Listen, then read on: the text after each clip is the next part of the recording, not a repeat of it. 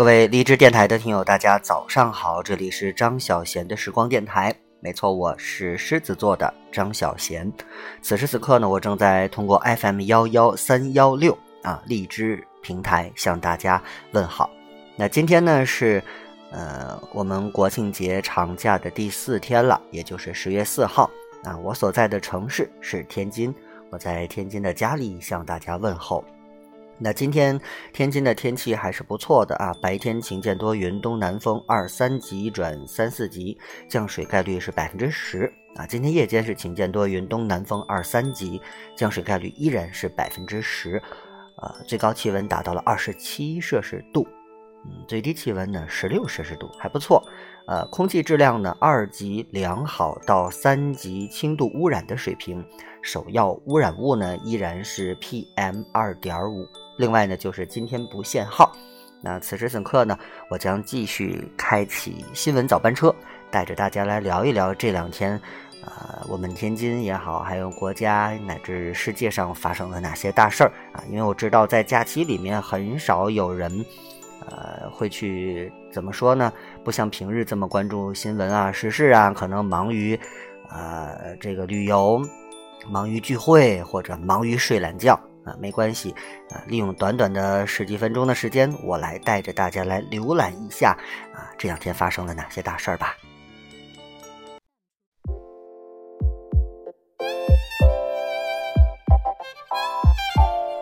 那既然呢，在天津，我们就来先看看天津这两天有什么事儿发生嘛。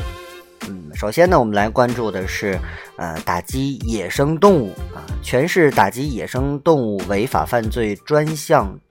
行动的举报电话呢是公安局是幺幺零，是森林公安局是二三三三八二七七，啊，这个全市打击野生动物违法犯罪专项行动啊，公布了这个举报电话，也欢迎大家，呃，积极举报，提供线索。看来这样的事儿还真的是有啊。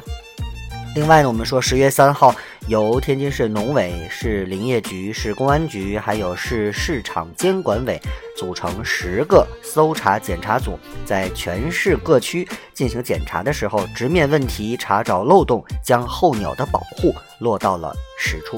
啊，这个鸟类保护问题应该是值得大家去关注的。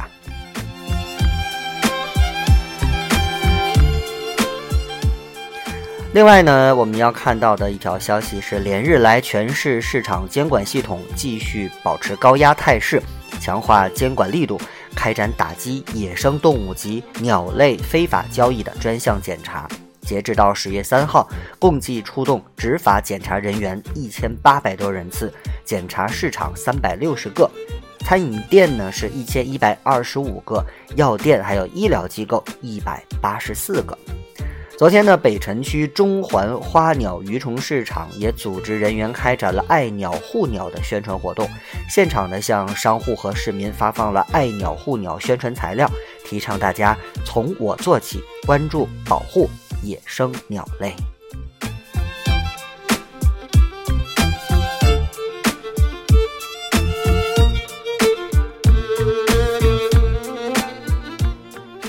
接下来一条消息呢，是近日。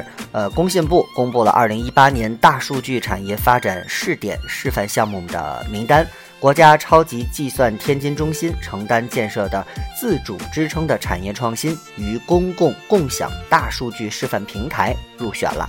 嗯，可喜可贺，我们是不是应该鼓掌呢？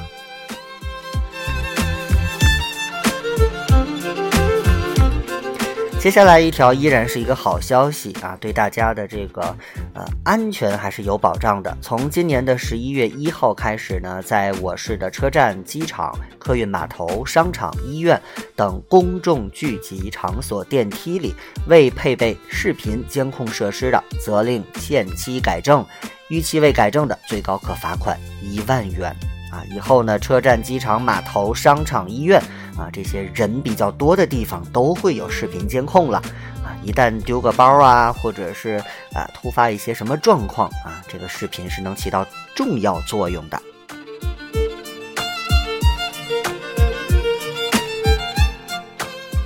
呃，国庆节假期期间，大家知道去哪里玩耍吗？如果远的地方不想去，近的地方，我们给大家推荐滨海新区。国庆假期期间呢，大沽口炮台遗址博物馆，还有滨海航母主题公园、滨海文化中心美术馆。天津海昌极地海洋公园等滨海新区的各大旅游景区推出了很多主题活动，吸引了不少来自京津冀等我市及周边地区的游客前来度假。啊，如果这些地方你还没有去过的话，赶快去，这个叫什么拔草吧。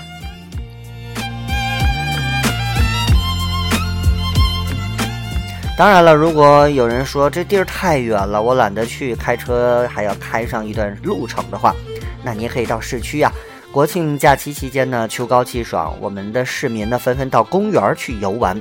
水上公园日均客流量约五万人次，啊，公园美景，游人纷至沓来，啊，希望大家这么多人都到了公园里面去的时候，一定要。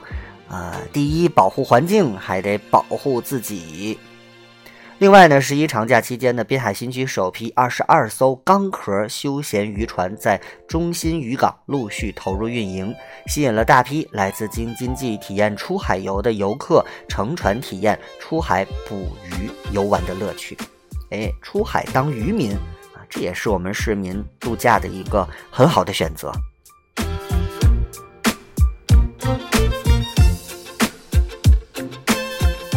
另外呢，我们再来说说交通方面哈。这个国庆假期期间呢，车多人也多，所以交通安全是十分重要的。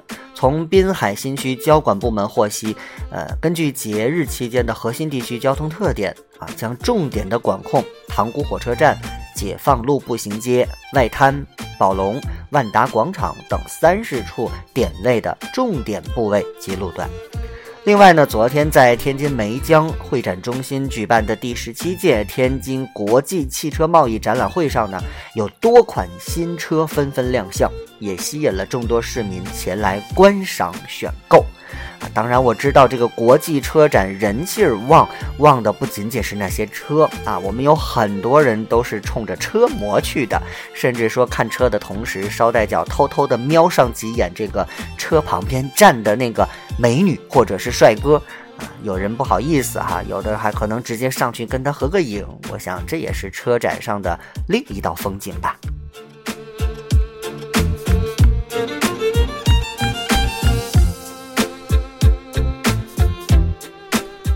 接下来我们看一看关于经济方面，首先是跟土地拍卖有关。从我们天津的土地交易中心获悉，国庆假日前，天津的土地相继上架了，为今年十月土地大餐要增添新的菜品。啊，这个比喻做的不错。据统计呢，今年十月本市土地市场将有二十一宗地块待拍卖，创了年内的新高。啊，不过这个你也要有雄厚的资金实力才可以参与竞拍吧。另外呢，国庆假期期间呢，蓝天白云和明媚的阳光给游客和市民创造了良好的出行环境。那出海品海鲜、郊外赏风景，成了人们度假的一个热门的方式。当然了，啊，出海我不喜欢，品海鲜我也不喜欢，郊外赏风景我更不喜欢。啊，但是有人喜欢啊，出海吹海风，听老渔民来讲历史和风俗，看渔船满载而归，再吃上一顿刚刚。打上来的海鲜大餐的滨海特色旅游，吸引了大量的游客和市民。哎呀，都说这个海鲜好吃，但是从小我就不喜欢啊！真羡慕爱吃海鲜的人啊！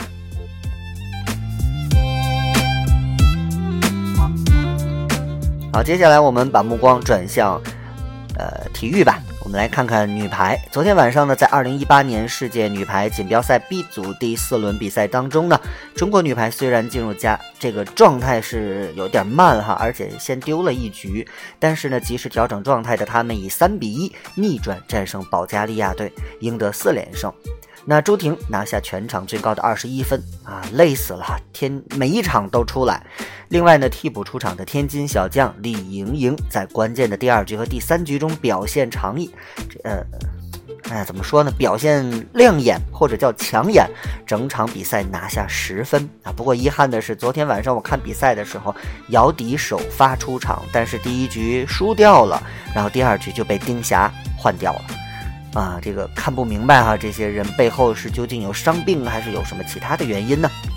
还有一条是关于足球啊，中国足协昨天将一份五十五名球员组成的国家足球训练营名单下发到了各个俱乐部。这支队伍的球员均为二十五岁以下球员，他们将从十月八号到十二月二十八号，哇，这么长的时间，在沈祥福的带领下统一集训，不再参加中超联赛。天津泰达队的高家润、杨帆和天津权健队的苏元杰、张修为榜上有名。啊，这个五十五名二十五岁以下球员的大集训。啊，可谓是足协出台了一个大招，而且这些人关键不用参加中超联赛，他们究竟是想干什么呢？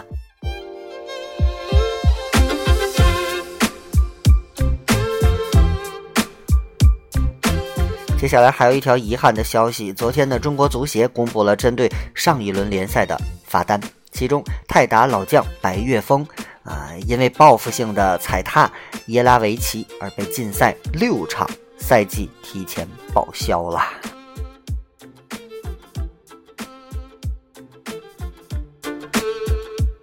好，接下来有一条好消息啊！中国网球公开赛昨天继续女单第二轮争夺，我们的金花张帅。轰出了八记 Ace 球，以六比一、六比二横扫女双世界第一巴博斯，继二零零九年和二零一六年后，再度挺进中网女单十六强。啊，届时呢，她将对阵的是三号种子科贝尔。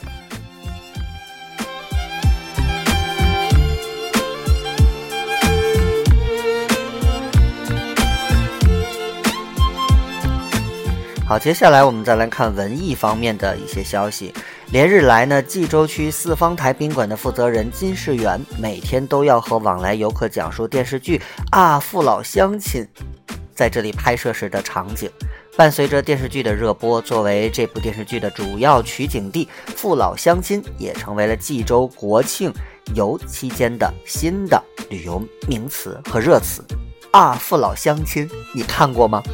如果你看过，赶紧到冀州区这里来看看这个拍摄取景地吧。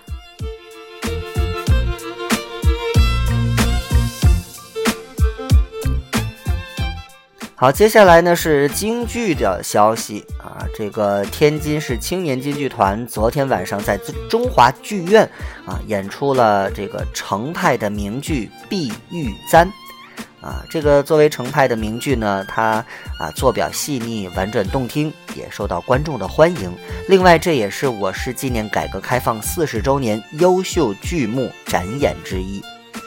呃，昨天呢，天津京剧团纪念改革开放四十周年原创剧目的展演，不仅有《碧玉簪》，还迎来了一部轻喜剧。哎。这个曲京剧哈，京剧的这个轻喜剧，全剧只有六位演员，啊，名字叫做《洛阳宫》，让很多观众耳目一新啊。如果有机会的话，大家可以到这个剧院里面去看一看啊，京剧的轻喜剧。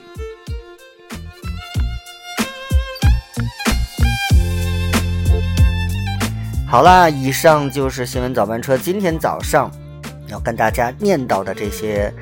大事儿小情，最后呢，送给大家一句人生寄语：长大从来都是一个人的事儿，所有看似暗淡的日子，只是岁月给你的历练而已。只要你想做出改变，随时都不晚。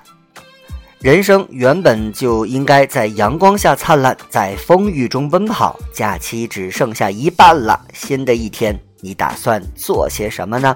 不妨去看看电影。我给你推荐的是《悲伤逆流成河》啊，这个原著小说里面很虐心啊，但是电影拍的，我觉得结局还是很温暖的，或者说是一个开放的结局。只要你往好处想，人生就会很精彩。